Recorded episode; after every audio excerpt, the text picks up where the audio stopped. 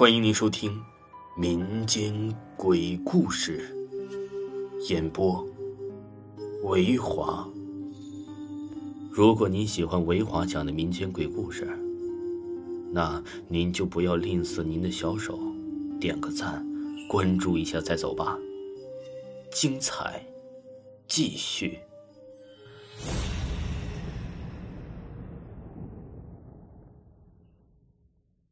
变脸。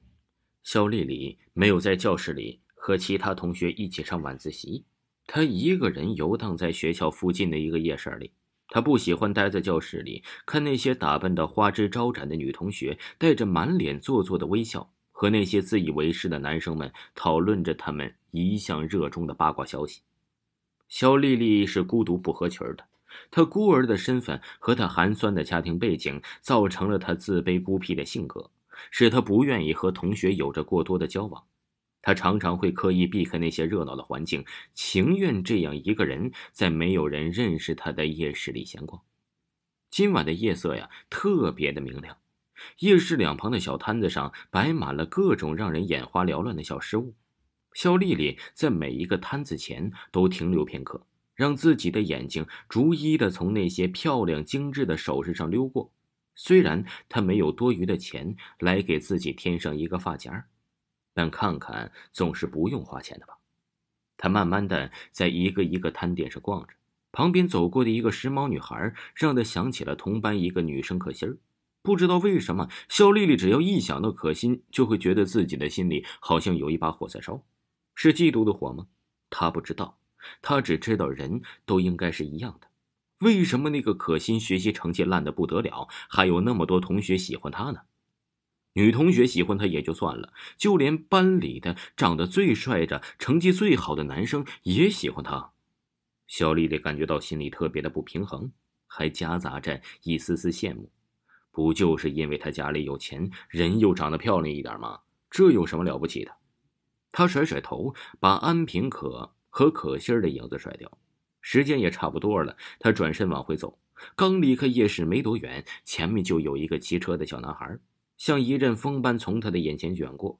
肖丽丽吓了一跳啊，然后就听到旁边传来了“砰”的一声响，本能的朝响声处看去，那骑车的男孩撞倒了人，但是他丝毫没有停顿，径直骑着车离开，留下他撞倒的那个人蜷缩着身子倒在地上。肖丽丽不由得停住了脚。有两个人从那被撞的人的身边经过，却好像和没看见人一样。他从他身边走过去，肖丽丽突然觉得那人好可怜。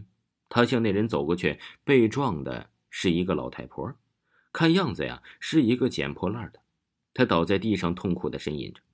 肖丽丽扶着她坐起来，她停止了呻吟，眼睛直勾勾的看向肖丽丽，声音沙哑：“谢谢你，小姑娘，我没事儿。”肖丽丽突然觉得这老太婆她看起来很不舒服，她勉强的笑了一下，扶这个老太婆站起来：“你没事儿，那我要回去了。”说完，转身就要走。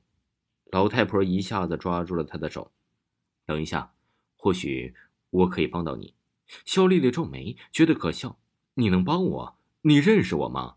你能帮我什么呢？”她看老太婆把自己的手从老太婆的手里抽出来，尽量使自己的声音柔和一点。我要回去了，他只走了两步就停下了，因为他清楚的听到老太婆的话：“你很羡慕可心是吗？我可以帮你。”肖丽丽蓦然回头，她感觉到难堪，是那种心思被人看穿而产生的难堪。她走回来，声音有点尖锐：“你是谁？”“我，是可以能帮助你的人，只要你能相信我。”老太婆缓慢的说道，她沙哑的声音诱惑着肖丽丽：“笑话。”你能帮我？你能帮我干什么呢？你知道我需要什么吗？肖丽丽感觉到自己有些滑稽，竟然和一个捡破烂的老太婆讨论这个话题。那老太婆向她靠近了一点，她本来昏暗浑浊的眼珠突然金光一闪，看得肖丽丽一惊，顿时附在肖丽丽的耳边只说了几句话，肖丽丽就愣住了。那老太婆转身离开，转眼就消失在了夜市熙熙攘攘的人群里。肖丽丽摊开手，手里是老太婆塞给她的一块糖。她很想把糖丢掉，但不知道醉什么，最后她还是把它放在了口袋里。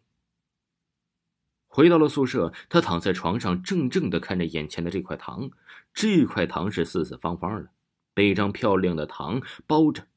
在日光灯的照夜下，那彩色的糖纸竟然发出了炫目的光彩，好像在诱惑着肖丽丽把它吃掉。肖丽丽耳边不停的回响着老太婆对她说的话，变成可心，变成可心，真的有那么神奇吗？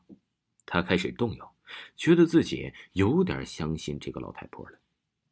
终于下定了决心，反正就是一块糖，又不是毒药，万一那个老太婆说的是真的呢？总要试试看吧。安平英俊的脸浮现在他的眼前，仿佛在对着他笑。肖丽丽毅然的把糖纸剥掉，将奶油色的糖塞进了嘴里。那本来硬邦邦的糖，不知道为什么一进到肖丽丽的嘴里，便化成了一股糖水，直往肖丽丽的喉咙里钻去，让她猝不及防，咕嘟一下就咽了下去。